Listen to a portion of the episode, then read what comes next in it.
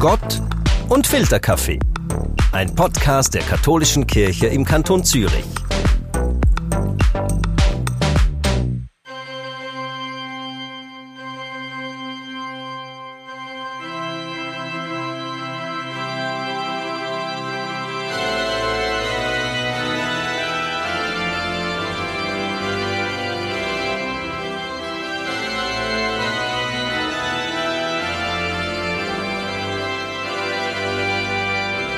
Der Hochzeitsmarsch.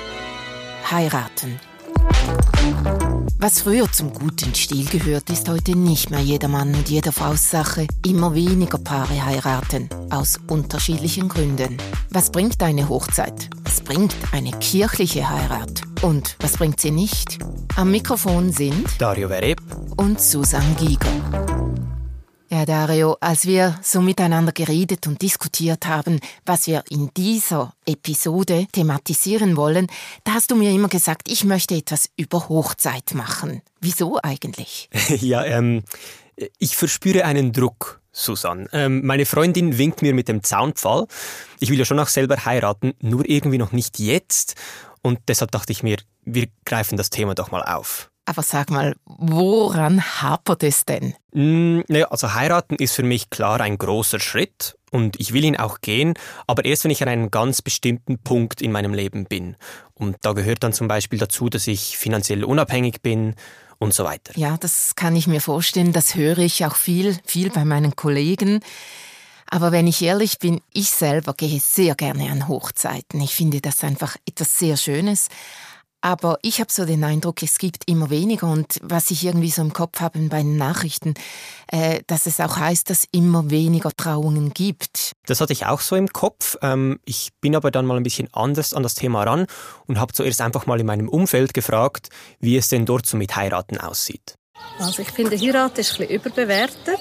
Das ist nicht so mein Ding, das ist mir ein bisschen zu christlich. Ich bin selber nicht geheiratet und ich kann eigentlich gar nicht so genau sagen, warum. Ich habe mich ganz klar für äh, Hochzeiten entschieden. Wir heiraten zivil und kirchlich. Mein Partner und ich heiraten das Jahr im September zuerst zivil. Am Tag darauf haben wir die freie Trauung und zwei Wochen später ist dann noch die kirchliche Hochzeit. Ich will und wird bald heiraten. Standesamtlich gehört sicher dazu, aber für mich kann also grundsätzlich Trauung auch frei sein. Ich finde es eben besonders interessant, dass diejenigen, die eher Nein zur Heirat gesagt haben, eigentlich eine Generation älter sind als ich und eher so die 25-Jährigen heiraten wollen. Also die 35-Jährigen sagen Nein und dann die 45-Jährigen, also quasi nochmal eine Generation weiter, die sind wieder eher dafür zu haben. Und was sind denn die Gründe, ob man eben heiratet oder nicht? Das habe ich natürlich auch nachgefragt. Wir gehen regelmäßig in die Kirche und darum scheint es uns einfach wichtig und passend, dass wir auch in der Kirche heiraten. Jetzt ist es so, dass wir gar nicht kirchlich heiraten und das nur meiner Familie zu lieb machen, weil sie sehr religiös sind und darauf bestanden haben. Ich glaube, ich bin der Ehe gegenüber irgendwie kritisch eingestellt, weil sie lang auch nur ähm, heterosexuelle Paar offen war. Das hat sich jetzt geändert. Ich empfinde die Institution aber immer noch als sehr veraltet und nicht zeitgemäß. Man hört ja viel das Argument, dass die Hochzeit etwas ist, das nicht mehr aktuell ist. Aber mir überzeugt das nicht so.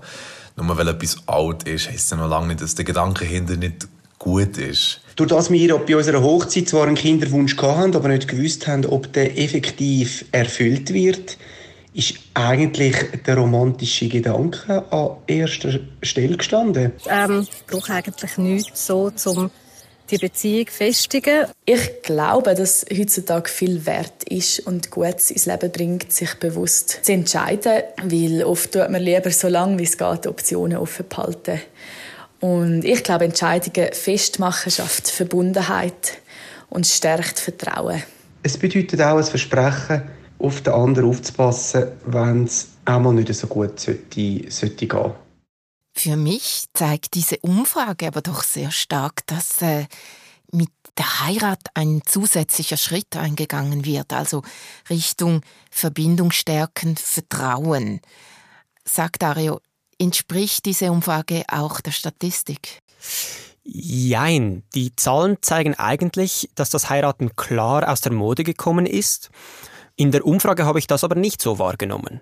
Die Zahlen schwarz auf weiß widersprechen also ganz klar deiner Erfahrung aus der Umfrage. Hm? Ja, genau. Also gemäß dem Bundesamt für Statistik und auch Statista nehmen in der Schweiz die Zahlen der standesamtlichen Trauungen von Jahr zu Jahr ab und bei den kirchlichen Trauungen ist dieser Trend sogar noch verstärkt. Kirchliche Eheschließungen gehen in der Schweiz von Jahr zu Jahr um ca. 200 Trauungen zurück. Und trotz allem haben wir ganz, ganz gute Gründe gehört für eine Hochzeit. Ja, und besonders gute hat mir auch ein ganz bestimmter Pfarrer auf den Weg gegeben. Ich bin nach Bülach gegangen in die Pfarrgemeinde, für die ich als Teenie drei Jahre lang Firmenkurse geleitet habe und habe mich dort in der Dreifaltigkeitskirche mit Pfarrer Duda unterhalten. Ah, dieser Name, der kommt mir bekannt vor. Ja, das kann gut sein. Äh, Herr Duda ist nämlich schon fast ein Promi. Er war schon im Fernsehen, im Radio und auch in der Zeitung. Hauptsächlich wegen des Garagenservices, den er getrauten Paaren anbietet, aber dazu kommen wir später. Als erstes wollte ich von Pfarrer Duda eigentlich wissen, wieso Menschen denn überhaupt heiraten. Also es ist so, man hat eine Vision, man möchte happy sein in, im Leben. Jeder Mensch möchte happy sein. Aber Visionen ohne Aktionen sind Illusionen. Darum sind diese Aktionen wichtig im Leben. Und zum Beispiel eine Aktion wäre auch Hochzeit in der Kirche. Das ist ein Fest der Liebe, wo Familie, Verwandte, Freunde, Freundinnen kommen und möchten mitfeiern. Das heißt, die Leute möchten mittragen, das, was da passiert ist. Und Liebe ist eine Gabe, aber auch eine Aufgabe. Das heißt, um die Liebe muss man Sorge tragen. Wenn man das nicht macht, dann mit der Zeit wird sie immer immer schwächer sein und auf einmal verschwindet sie. Und wenn man sich dieser Aufgabe nicht stellt, wenn man einfach nur sich liebt, ohne den Schritt zu wagen und zu heiraten, was entgeht einem dann? Also die Leute können sie auch lieben ohne Hochzeit. Und Hochzeit ist ein Akt oder ein Fest, wo man zu dieser Freude des Lebens möchte man diese Freude mit den anderen teilen, mit denen, die man gerne zusammen ist. Darum auch die Hochzeit, also auch das Fest. Und man möchte auch einfach Gott bitten, dass er uns segnet auf diesen Lebensweg, der nicht immer eben einfach ist. Also wenn man heiratet in der Kirche, dann holt man sich eigentlich ein Stück weit auch ein bisschen Unterstützung für das, was dann kommt von eben Gott. Genau, weil Gott ist die Liebe, sagt die Bibel, und die größte Kraft dieser Welt ist die Liebe.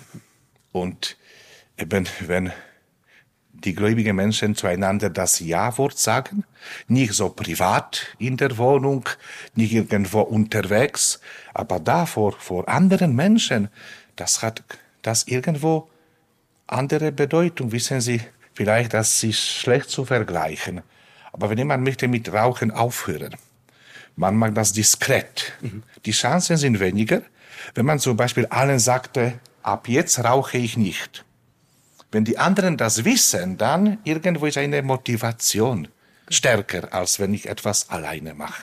Also dann, dann wird das Eheversprechen verstärkt. Genau. Die anderen waren da, Familie war da und die anderen, die da sind, eben ich sage immer bei der Predigt, sollen die, die beiden unterstützen auf diesem Weg, oder? Das ist nicht, dass sie allein gelassen sind.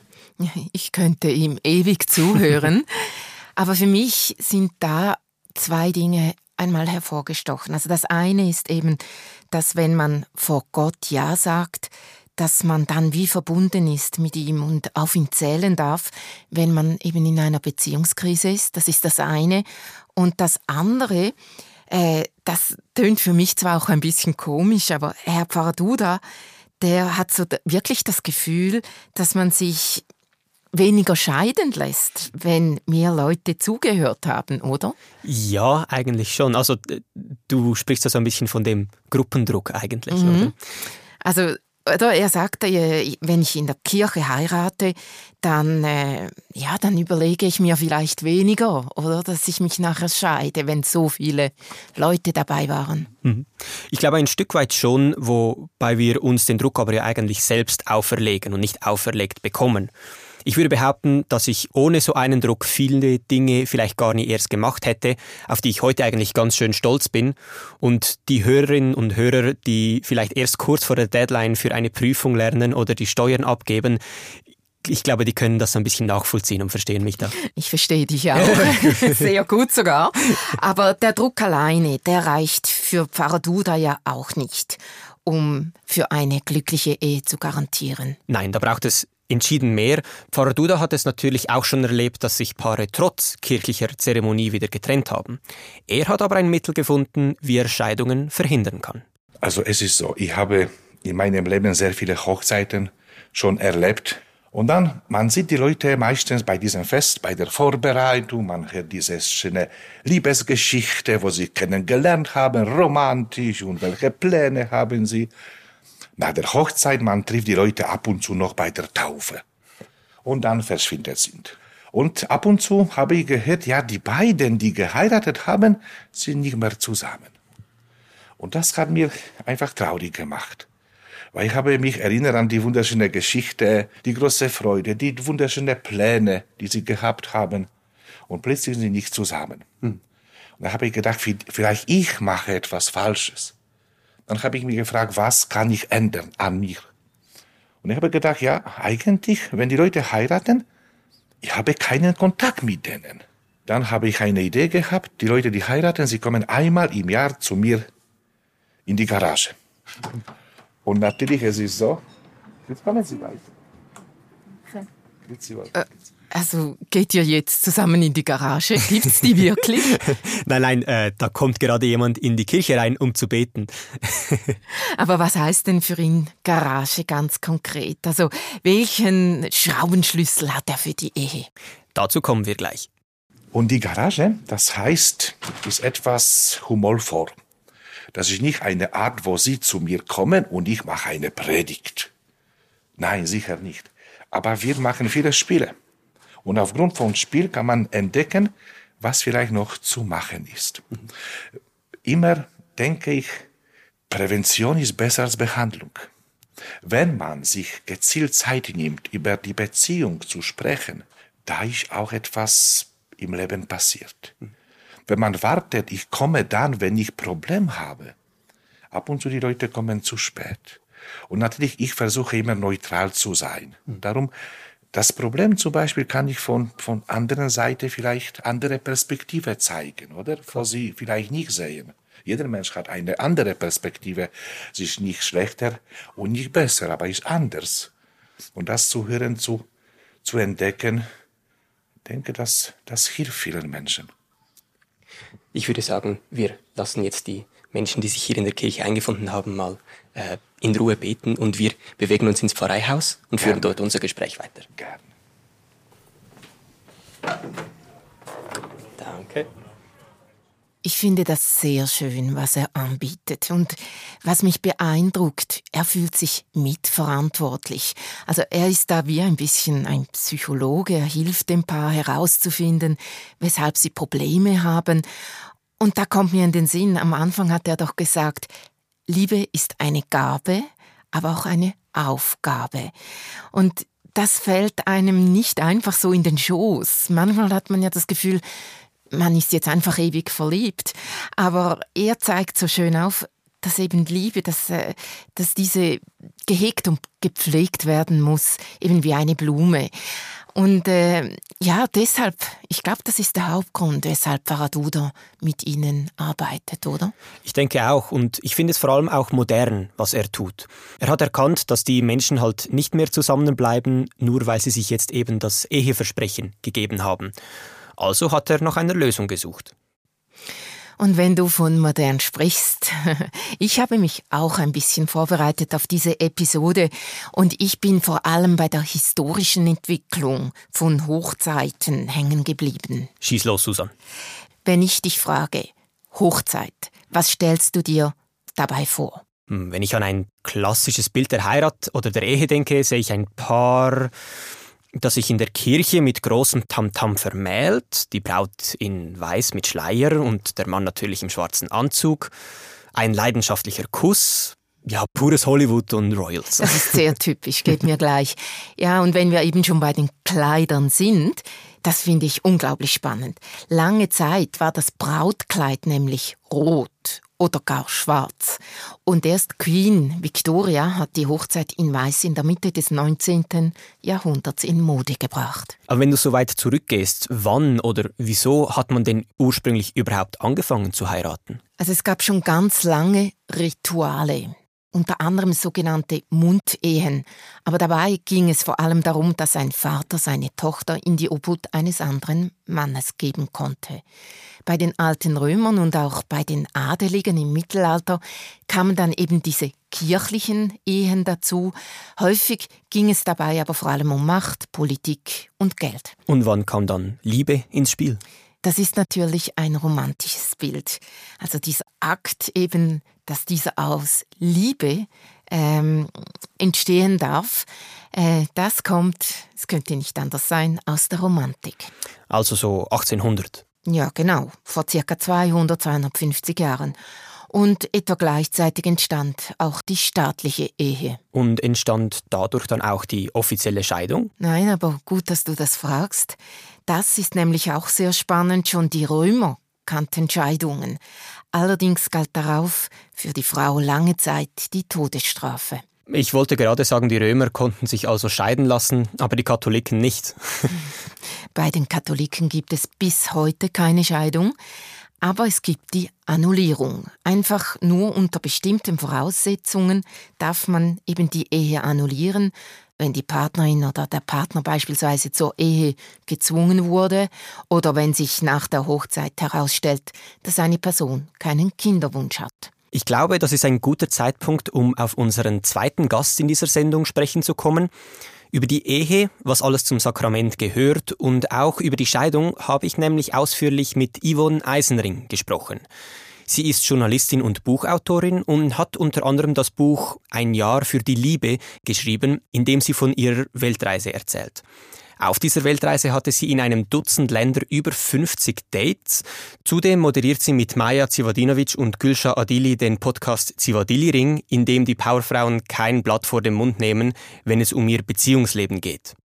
Als erstes wollte ich von Yvonne wissen, was die Ehe denn für sie persönlich für einen Stellenwert habe. Ich bin aufgewachsen mit Eltern, die nicht verheiratet waren. Und es war damals äh, absolut speziell, weil ich hatte den Namen, oder also nicht ich hatte, ich habe den Namen meiner Mutter, heiße Eisenring, mein Vater hieß Kunz. Und sie haben nicht geheiratet, weil damals war das Ehegesetz in der Schweiz noch so, dass der Mann entscheiden konnte, wo die Familie lebt und wie viel und ob die Frau heiraten darf meine Eltern emanzipiert, wie sie waren, fanden, sie wollen das nicht und haben deshalb nicht geheiratet. Und das war damals natürlich eine wahnsinnig rebellische Aktion. Also sie waren im ganzen Quartier die einzigen, die nicht verheiratet waren. Ich wurde immer wieder darauf angesprochen, warum ist mein Nachname anders als der Nachname meines Vaters. Meine Großeltern fanden das auch nicht gut, als meine Schwester zur Welt kam und meine Eltern nicht verheiratet waren. Ich bin aber so aufgewachsen und für mich ist es deshalb natürlich das Natürlichste der Welt, dass die Eltern nicht verheiratet sind oder dass ein Paar nicht verheiratet ist, das auch Kinder hat, ähm, weil ich ja miterlebt habe, dass, die, dass das für die Beziehung überhaupt keinen Unterschied macht. Und darum hat für mich persönlich natürlich die Ehe jetzt nicht einen großen Stellenwert, weil ich gesehen habe, dass es nicht darauf ankommt, aus nächster Nähe ist es dann auch nicht mehr so rebellisch, heutzutage nicht zu heiraten? Also heutzutage ist es überhaupt nicht mehr rebellisch. Ich würde sagen, heutzutage ist es total Mainstream, wenn man nicht heiratet. Es ist schon fast wieder irgendwie speziell, wenn man kirchlich oder überhaupt irgendwie standesamtlich heiratet. In meinem Umfeld würde ich sagen, sind die meisten Paare, die Kinder haben, nicht verheiratet. Einige machen dann irgendwann eine standesamtliche Hochzeit aus irgendwelchen rechtlichen, äh, finanziellen Gründen. Aber also die, diese traditionelle kirchliche Hochzeit erlebe ich wahnsinnig selten in meinem Umfeld. Wenn ja etwas nicht mehr Mainstream ist, dann ist es manchmal plötzlich wieder in. Ja. Könnte das der Heirat auch passieren?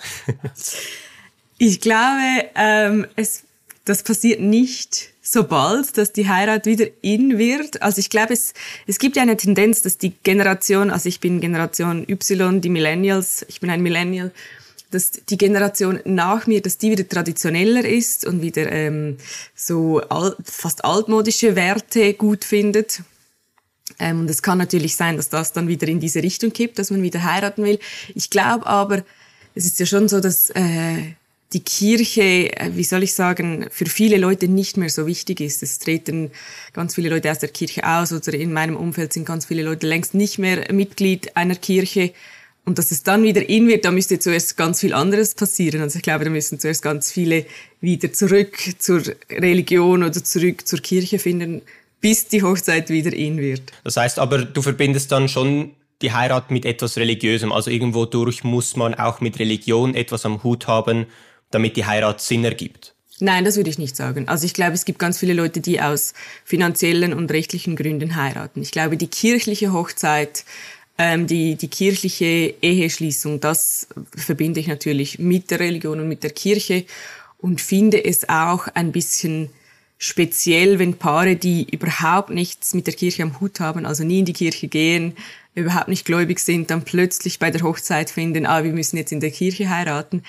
sie verschmähen das sonst, aber haben irgendwie so eine Vorstellung, wie das sein müsste und sehen das wahrscheinlich in Filmen, dass man das in der Kirche macht und dann plötzlich wollen sie wieder irgendwie einen Zugang zur Kirche haben. Ich finde das etwas seltsam. Dario, aber wenn ich hier so zuhöre, das entspricht ja wieder exakt unserer Umfrage. Also die Generation Y, die Generation von Yvonne Eisenring, die eher sagt, heiraten brauchen wir nicht.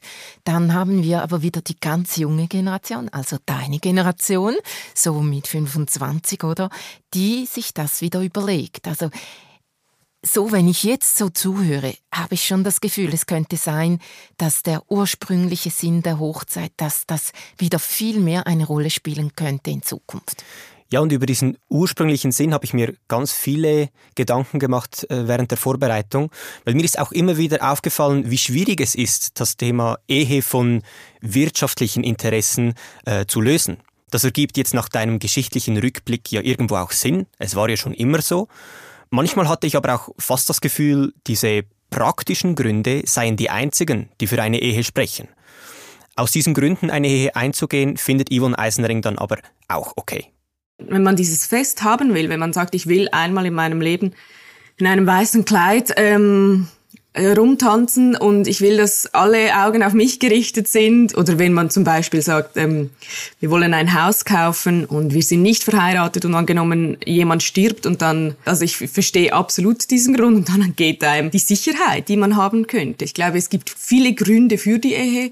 Es gibt aber auch, finde ich, viele Gründe gegen die Ehe und es sind andere Gründe für eine kirchliche Ehe wie für eine standesamtliche.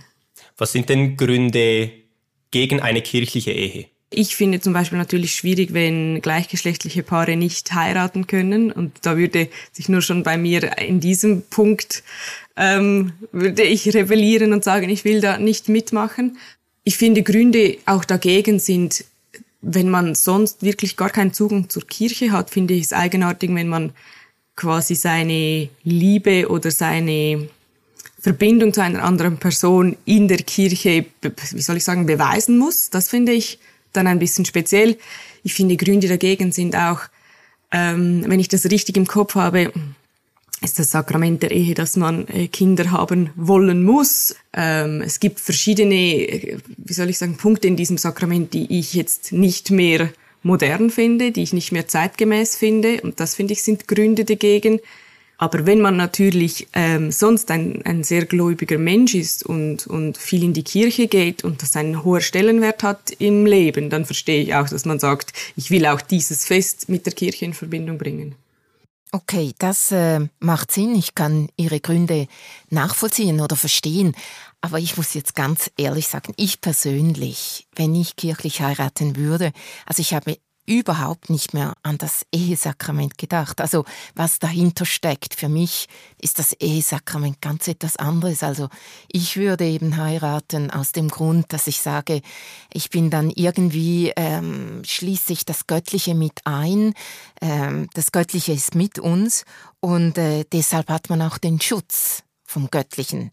Also das ist so, woran ich denke und nicht an das Ehesakrament und an den Kinderwunsch und an die ewige Treue. Ja, das ist auch spannend, weil offenbar eigentlich dieses alte Ehesakrament manche davon abhält zu heiraten. Und wie es sich ändern müsste, dieses veraltete Sakrament, das wollte ich natürlich auch von Yvonne Eisenring wissen. Ich glaube, es müsste sich die Kirche wahnsinnig verändern, dass die Kirche wieder zeitgemäß ist und viele Leute wieder einen Zugang zur Kirche finden würden, dann würde automatisch auch die kirchliche Eheschließung wieder attraktiver werden. Solange ich quasi das Grundkonstrukt, also die Kirche an sich, natürlich ähm, nicht verstehe oder, oder schwierig finde, äh, habe ich natürlich auch ein Problem mit der kirchlichen Heirat, weil das ist ja wie so ein kleiner Teil von dem ganzen Kuchen. Das heißt, es müsste wahrscheinlich nicht per se die, die kirchliche Heirat sich so ändern, sondern ähm, das, das, der, der Kern der Kirche müsste sich wahrscheinlich, oder die Kirche selbst müsste sich ändern. Aber ich glaube jetzt auch, also ich meine, das Sakrament, ähm, also die, diese verschiedenen, äh, wie soll ich sagen, Pflichten von Eheleuten finde ich nicht mehr zeitgemäß, nein. Ich finde, ich verstehe zum Beispiel nicht, warum, warum äh, ähm, genau zum Beispiel der Kinderwunsch äh, da Teil davon sein muss, verstehe ich nicht. Ist, ist Treue aber noch zeitgemäß? Äh, Treue ist zeitgemäß und ich finde, jeder Mensch und, und, und, jedes Paar muss für sich entscheiden, was bedeutet für uns Treue. Wir legen das immer so aus, dass es nur die sexuelle Treue ist, aber das ist ja, Treue heißt ja ganz viel mehr. Und ich finde, natürlich ist Treue in dem Sinn zeitgemäß, aber ich glaube, da stört mich quasi der Eingriff der Kirche in dieses individuelle private Konstrukt, das zwei Menschen oder mehr Menschen machen, dass die Kirche sagt, so muss das aussehen und das müsst ihr machen. Und das kann ja jedes Paar für sich selbst entscheiden. Das sind unsere Werte.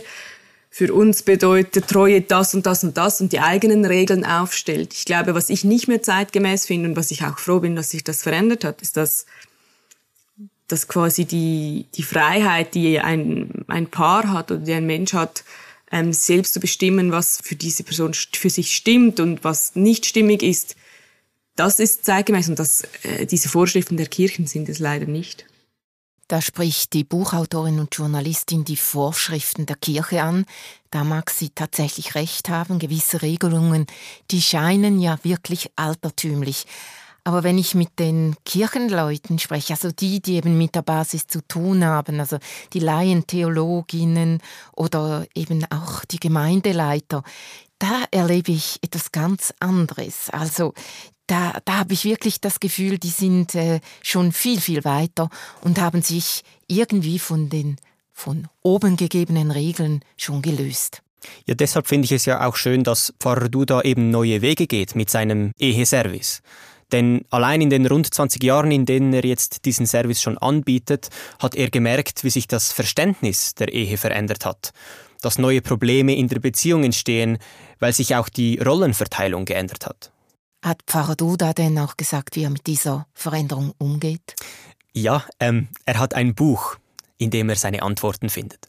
Wissen Sie, für mich einfach die Bibel, die ich gerne habe, gibt uns auch ab und zu gute Antworten. Zum Beispiel, im Buch Genesis lesen wir von der Schaffung der Welt, Adam und Eva. Und wir lesen dort, dass Gott hat eine Rippe von Adam genommen. Und das ist ein wunderschönes Bild für die für Partnerschaft. Gott hat Knochen nicht vom Kopf genommen, von Adam, oder? Das heißt nicht, dass die Eva ist besser als er. Hat nicht vom Fuß von Adam genommen, dass die Frau ist niedriger als er, aber Rippe von der Mitte. Das heißt, sie sind gleich so wert zu, zueinander, partnerschaftlich. Das ist ein wunderschönes Bild auf den ersten äh, Seiten der Bibel. Das tönt nun eben zeitgemäß. Mhm. Sag mal, hat Pfarrer Duda denn auch das Geheimnis gelüftet, was er tut oder was eben das Geheimnis ist für eine erfolgreiche Ehe. Ich sehe schon, du willst, dass ich mich auf die Ehe vorbereite. Aber ja, das habe ich tatsächlich natürlich auch wissen wollen. Und hier deshalb die wichtigsten Tipps von Pfarrer und Garagist Duda aus seinen unzähligen Eheservice. Sie wissen, Sie, wenn die Leute verliebt sind, oder? Ei, da muss man nicht viel schlafen. Da einfach möchte man immer wieder zusammen sein, sich immer wieder zu treffen. So viel Energie steht in dieser Liebe. Mit der Zeit ist das immer weniger, oder? Wenn der Alter kommt. Darum Zeit finden füreinander. Jeder Mensch ist ein großes Geheimnis. Und den Menschen zu entdecken, das braucht man mehr als ein Leben. Dann auch kommunizieren und auch bewusst sein, ich muss klar sagen, um was es geht. Ich kann nicht meinen, die zweite Person weiß, was ich, was ich denke. Nicht unbedingt. Weil der Mensch denkt anders. Jeder Mensch. Wenn ich Sie frage zum Beispiel, wo ist der Ausgang? Sie sagen rechts. Und ich sage links. Wir zeigen die gleiche Richtung, aber das sind Gegensätze. Eben nachfragen, wieso meinst du das? Und auch vor allem auch äh, etwas machen, dass die Beziehung nicht langweilig ist. Überraschungsmoment ist immer gut. Wie schön, dass dieser Pfarrer aufzeigt, dass es eben wirklich Möglichkeiten gibt, um eine Liebe lebendig zu halten. Aber man muss sich halt dessen auch bewusst sein und ja, man muss sie auch nutzen und super, wie er das wirklich so erzählt. Und ich denke, jetzt bist du eigentlich gewappnet für eine Ehe, oder Dario? Ja, ich muss sagen, also der, der Druck ist zwar nicht geringer geworden, aber ich verstehe ihn jetzt dafür umso mehr. also wenn es dann soweit ist, das verspreche ich Ihnen, liebe Zuhörerinnen und Zuhörer, das werde ich dann verraten in einem nächsten Gott und Filterkaffee Podcast. Nun wünsche ich Ihnen eine gute Zeit und bis zum nächsten Mal. Gott und Filterkaffee. Ein Podcast der katholischen Kirche im Kanton Zürich.